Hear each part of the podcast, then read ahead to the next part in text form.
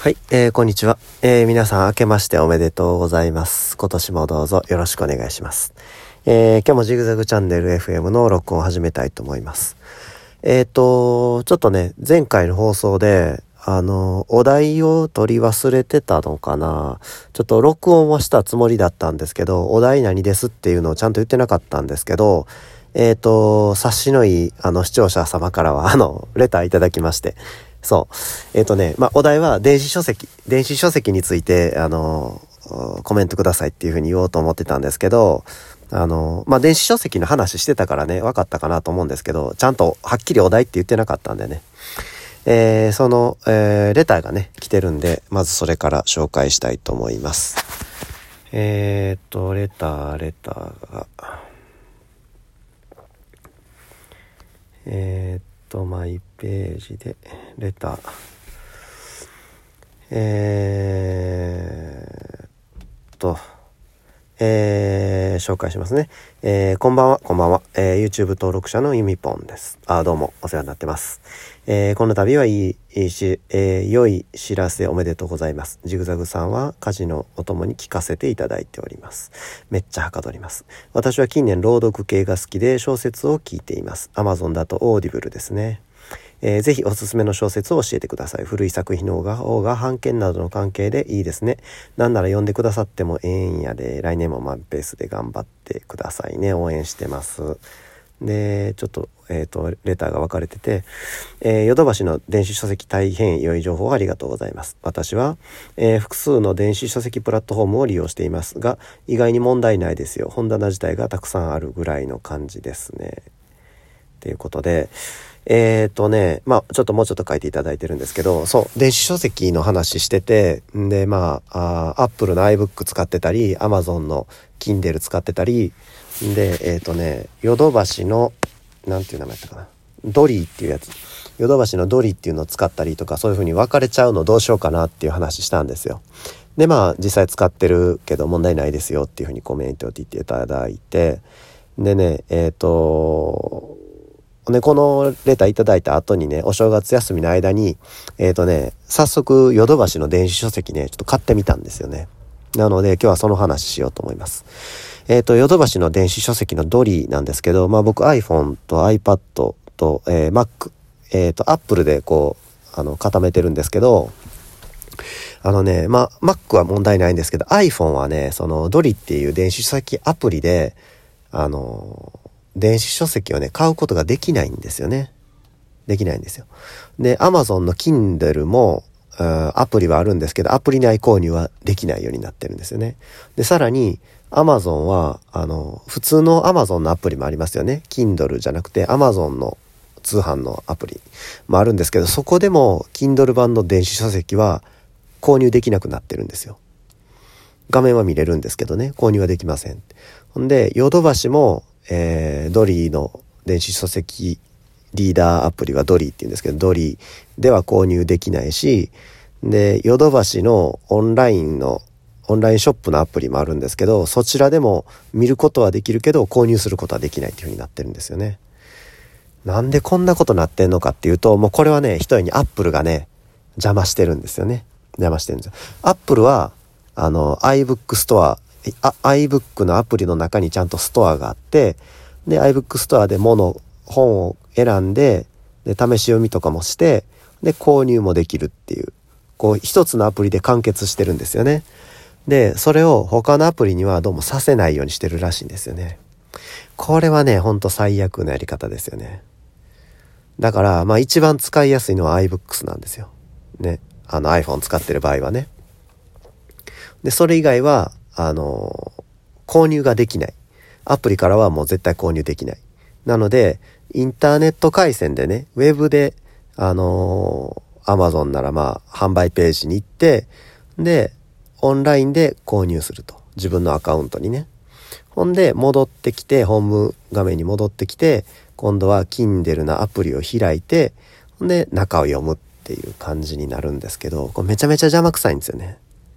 めちゃめちゃ邪魔くさいんですよ。最悪ですね。もうこ、この点でね、もう本当に、あの iBooks 以外のアプリは、もうみんな、あの、すごく邪魔くさい。レベルが一つ落ちるというかっていう感じで、えー、まあどうしようかなっていうふうに悩んだんですけど、えー、今回ヨドバシのアプリはえっ、ー、とねこれも同じですよねアプリでは購入できないのでウェブで購入してでリーダーアプリで読むっていう形になりますなので一つで完結しないっていうのはまあちょっとマイナスポイントかなっていうふうに思いましたね。でまあアマゾンじゃなくてえっ、ー、とヨドバシの方はねまだそんな難しくないんですよ。アマゾンの方はねあの皆さんアプリ入れてるかなどうかわかんないですけどこのウェブでアクセスしたら自動的にアプリの方で開いちゃったりするんですよね。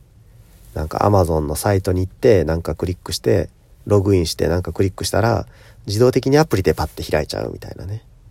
ほんだら Kindle 書籍をウェブで買おうと思ってもサファリとかね Chrome とかで開いてウェブで買おうと思ってもクリックしたらなんか自動的にさ Amazon アプリがバッて立ち上がっちゃうんですよね。だから購入もすごいしにくいんですよ。なのでちょっと Kindle はちょっとどうかなっていうふうに個人的に思ってますね今んとこ。もう Kindle で物あの本読むんやったらもう Kindle の専用端末ペーパーホワイトとかなんかスクラブルとかなんか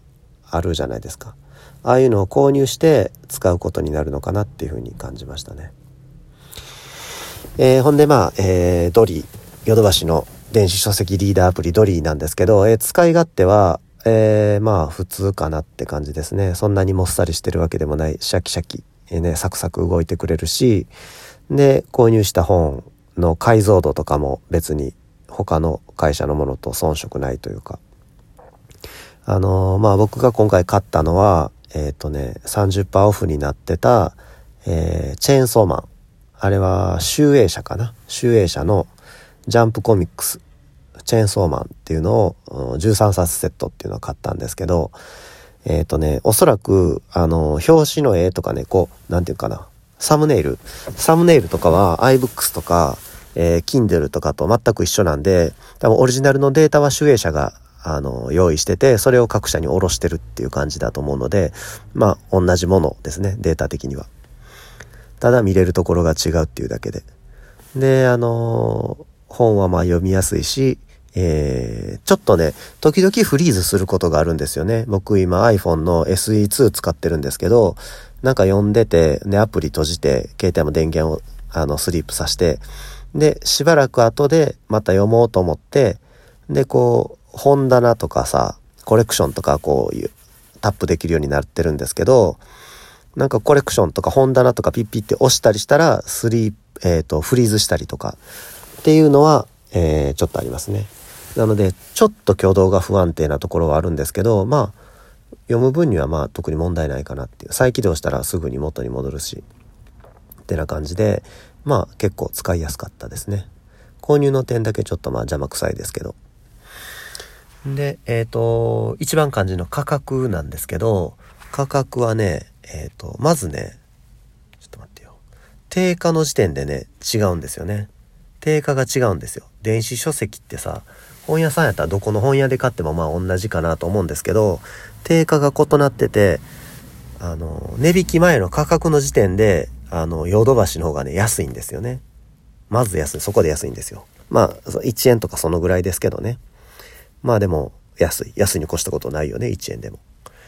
で、さらに、30%オフっていうことで、あ、オフじゃなくて30%ポイント還元っていうことで、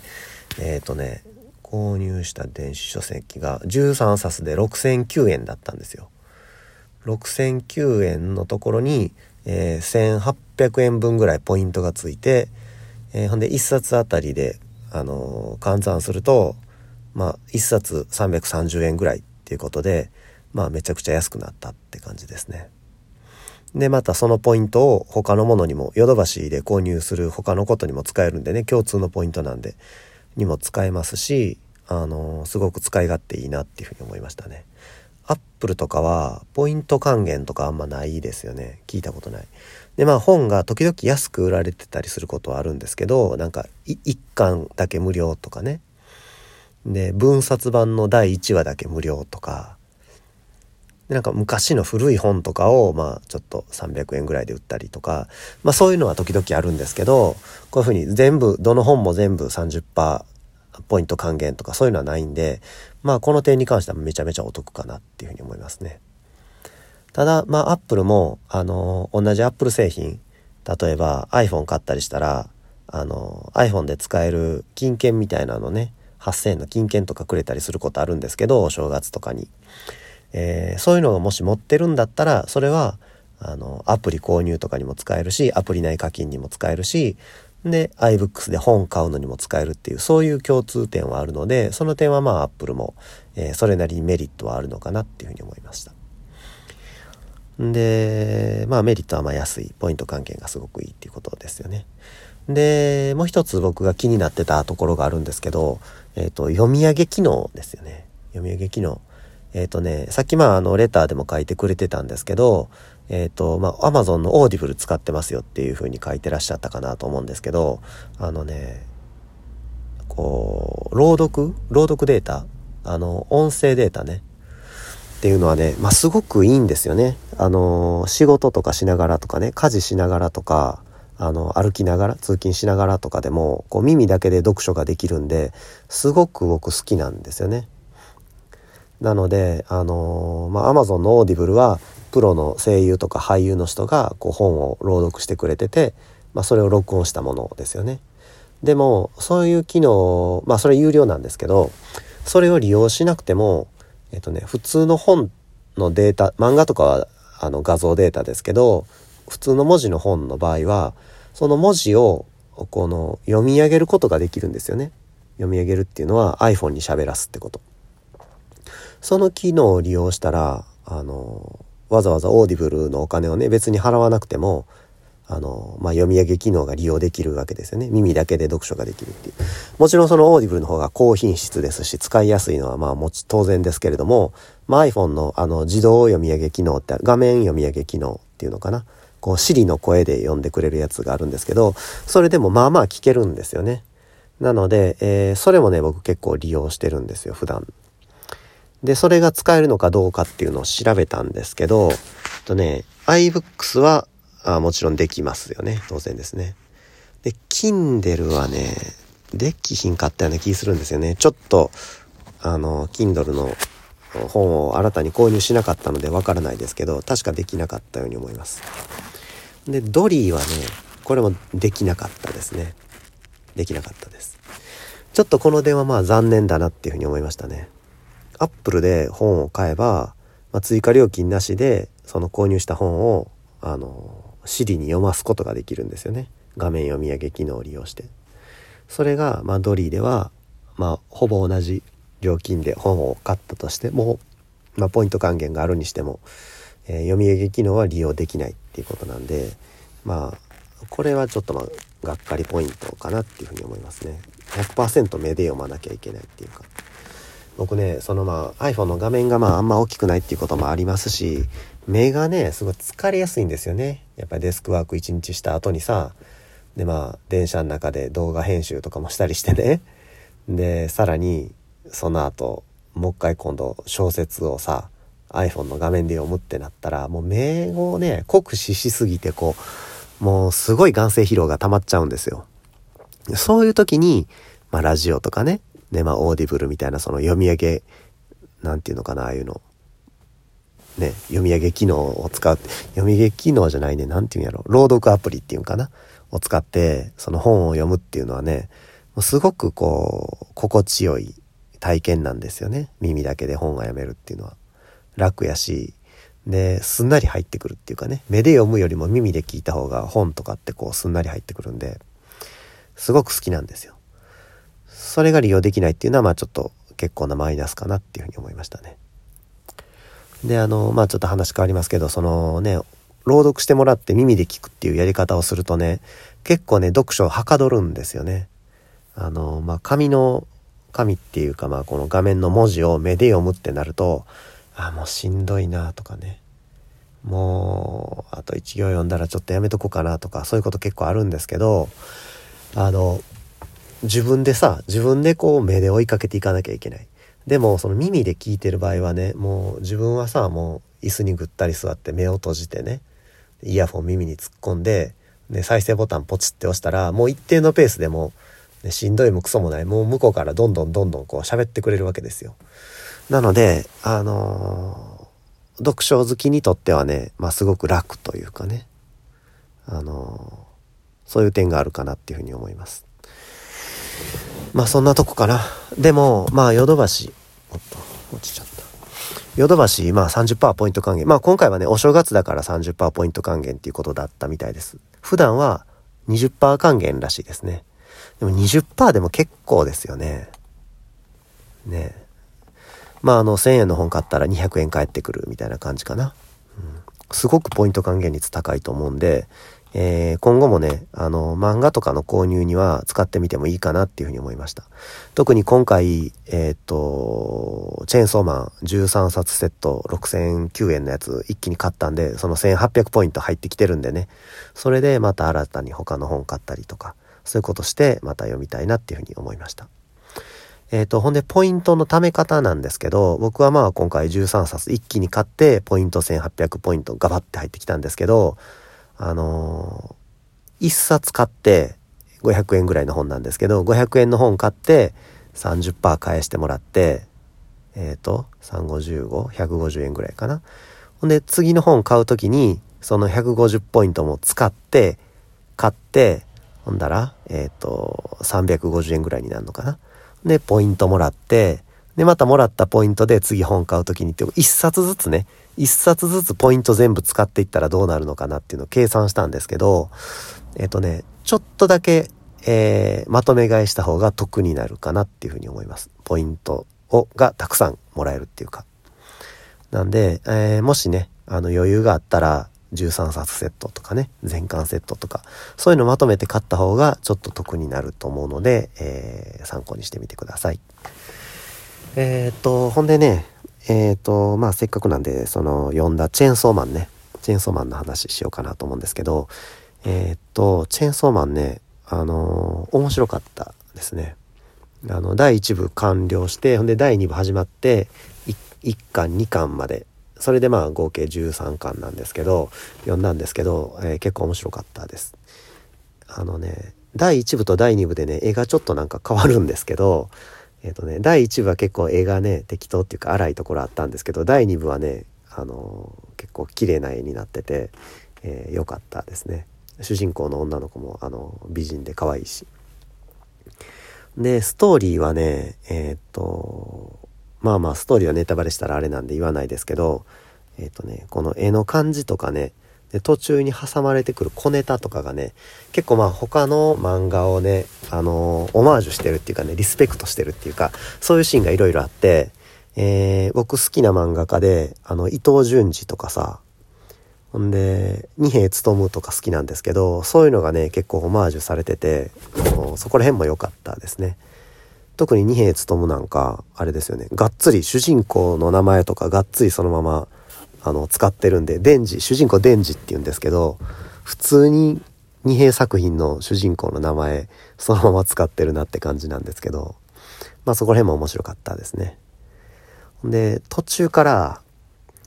これチェーンソーマンってこれ、アンパンマンじゃないのかなみたいなね。ダークサイドのアンパンマンの話じゃないのかなみたいな感じの流れになってきたりとかして、えー、まあいろいろ面白かったですね。続きが気になる。週刊誌の連載だと思うんで、サクサク話は進んでるんで、えー、また次の巻とか出るの楽しみですね。で、まあ13冊まとめ買いしたんですけど、結構ね、あの、文字が少ないので、あっという間に読み終わりましたね。10時に購入して、えー、っとね、